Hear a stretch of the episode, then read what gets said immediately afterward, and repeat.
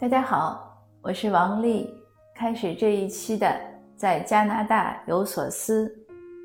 这一期呢，大家看了标题呢是很大的，人生的意义在哪里？为什么我敢写这么大一个标题来做分享呢？这个是我昨天看到新闻，说蔡志忠先生在少林寺出家了，受戒出家是很正式的。看到这则新闻呢，我当时脑海里闪现出来的标题就是这句话，就是突然闪出一句话来，就是人生的意义在哪里？对蔡志忠先生呢，我想很多人都不陌生，我们大概每个人都看过他的漫画。我看的不多，但是我的小孩七八岁、九九岁那一段，他会认中文字，然后也喜欢看一些。漫画书，在我们这边图书馆呢，有一些蔡志忠先生的画的那些漫画，有几年呢，他就本本都借，借来借去。我说从国内买他也不要，他就喜欢看图书馆那几本。那另外呢，我自己的微信公众号上呢，转过两三篇蔡志忠先生的文章，因为转他的文章呢。我转发文章的时候都是很认真的，我会去查资料，会去看很多资料，会去对比，因为不想就是网络上有些东西以讹传讹。那在查资料的时候呢，就看的比较详细，所以呢，我知道蔡志忠先生他研究过十年物理学，当然更是看书更是不计其数了，他画那些漫画。他画一些佛法呀，画庄子呀，他至少自己都要多看，要明白，至少他认为他要想明白，他才能画出来。那在我看来呢，蔡志忠先生是这样通透的一个人，为什么会在七十几岁，七十二岁吧，他七十二岁的时候，会在今年出家呢？当然不是说通透了就不出家。只是给我一些困惑，会让我去想，就是如果很多人出家是因为对人生想不明白，那蔡志忠先生出家呢，是不是因为对人生想得很明白呢？那这些呢，都是我脑海里当时翻翻腾出来的一些想法。那说回到我今天的这个这个标题这个分享，今天的分享呢。当然不是来讨论蔡志忠先生为什么出家，因为没有采访，也没有去看到有人采访他，那所所以没有什么讨论的必要。就是我们都是在猜测。我想说的呢，是我自己一些浅薄的想法。那在我我自己的推测、我自己的分析中呢，我个人对人生意义的看法呢。我想可以归纳为三点，就是人生的意义，在我看来呢，是在于体验，在于经历，这是第一；第二呢，也在于认知；还有呢，就是在于对这个社会有多少贡献。那体验呢，比较好理解，因为每天我们生活在这个花花世界中。都是会有各种体验，无论好或者不好，无论是必须的，或者是一些呃只是为了满足自己享受或者愿望的，无论是这样的就是切实的物欲的体验，或者是一些情感上的体验，或者是一些美的享受和欣赏。总而言之，体验是一个非常具体的事情，可以说，呃，每一时每一刻。包括我们睡眠，我们都会梦到梦，就是会有各种各样的体验和经历。那所以呢，我觉得这个体验和经历是人生的一个很大的一个意义所在。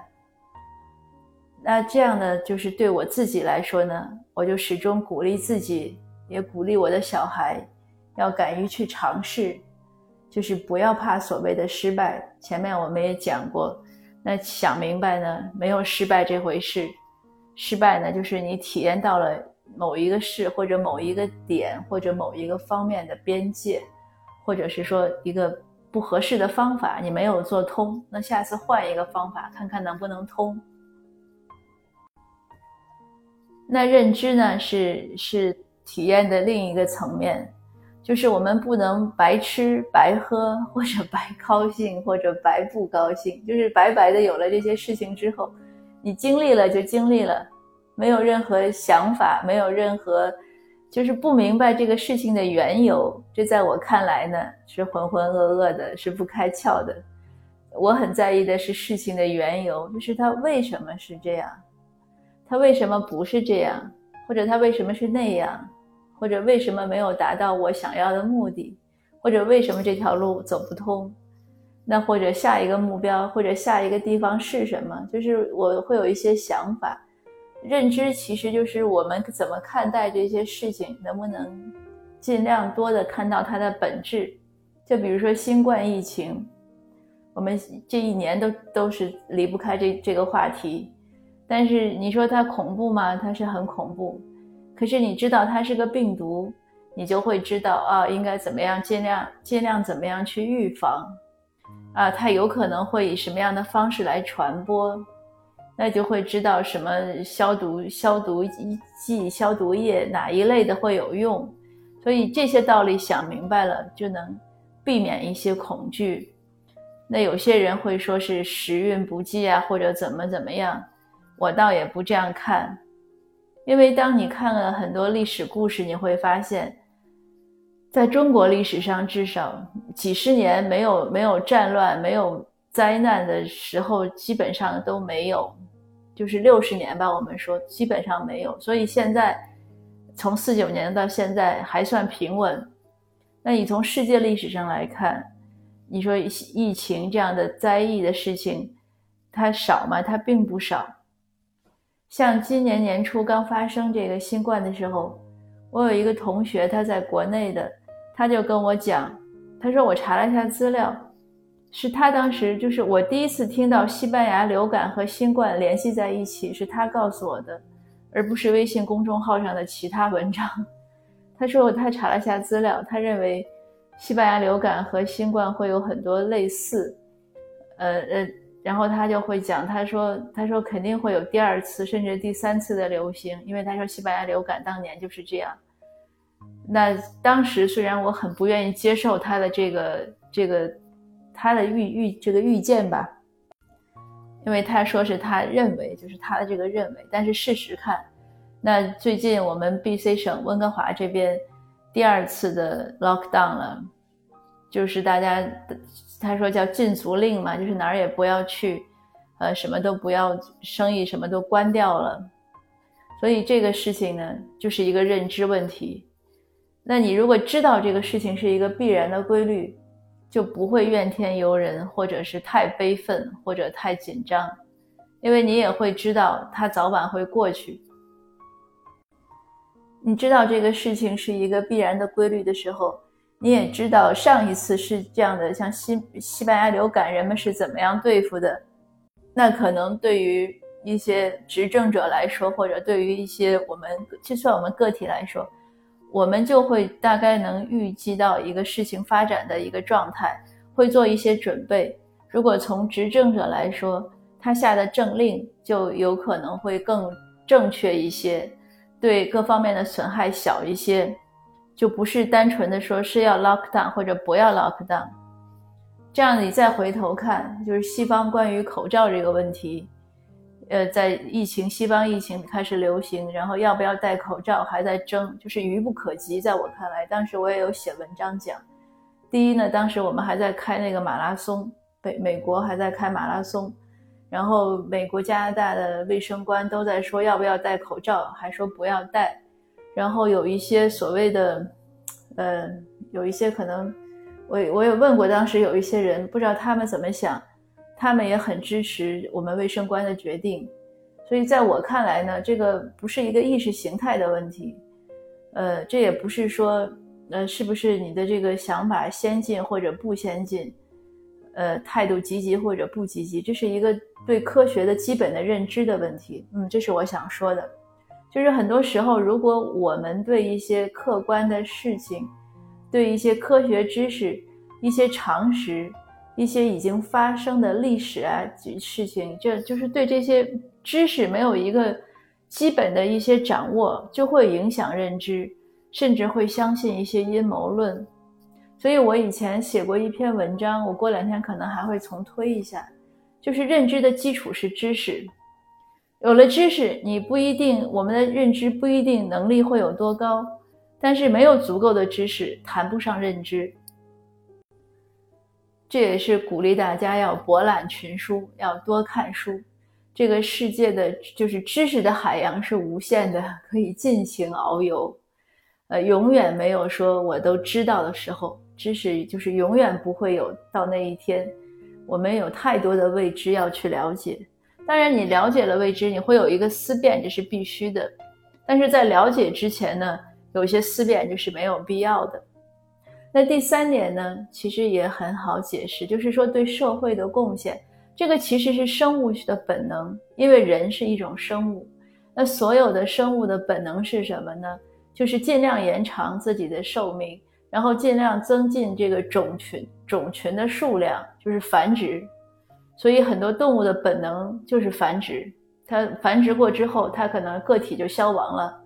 那还有一些动物，就是为了整个种群的存有，就是能保存。那有些动物非常，我们说具有自我牺牲精神。它这种所谓的自我牺牲，其实不是说它思想境界有多高，就是完全是一种生物本能。那对于人类呢，其实也一样。如果我们对这个社会、对这个群体没有贡献，而是只想去攫取，那这个群体一定会消亡的很快。我们所谓的资源问题，对吧？环保问题，什么气候是不是在变暖？气候问题其实也是个环保问题，因为人类的活动在对它发，在对整个地球、对自然界、大气层都在发生作用。但是作用有多大，我们不知道，或者还不是很确切。因为关于气候是不是在变暖，还有很多争论。呃，但是呢，你不可否认的是。人类的生活确实在毁灭着这个环境，比如说我们看到海洋上的塑料的污染，这个是个不争的事实。那还有呢？如果每个人都要攫取，都不要奉献，甚至不都谈不上奉献，就是都不要克己，就是哎，我想干嘛就干嘛，我希望我能的利润最大化。如果每个人都这样想，那这个社会就完蛋了，就是尔虞我诈。所以很多时候我们看到说，哎，社会很多问题，说到底是人的问题。有的人说那是法律的问题，但如果一个社会要去靠法律去约束，这个社会也就快完蛋。所以还是有一个道德的自我、自我的约束。这个自我的约束就是这种，其实说白了也是一种生物本能，就是当我们的欲望太强，去。超越了那个生物本能，我们忽略了我们应该为这个整个群体做一些贡献和克制一些自己的欲望的时候，如果是这样的时候，那这个整个群体啊，这个社会，这个整包括人类社会就在下滑。那以上这些呢，就是我这一两天的一些呃一些想法，所以说出来呢和您分享。那在这样的，如果如果您也和我怀有同样的想法呢？那我想呢，我们的人生就会简单很多，因为目标就会单一。包括我又说到教育问题也是会这样，你教给孩子这三点，孩子自然就会有，就是在我看来，他会朝着一个比较安全的方向努力和发展。呃，那今天的分享呢就到这儿，呃，谢谢您的收听，我们下次见。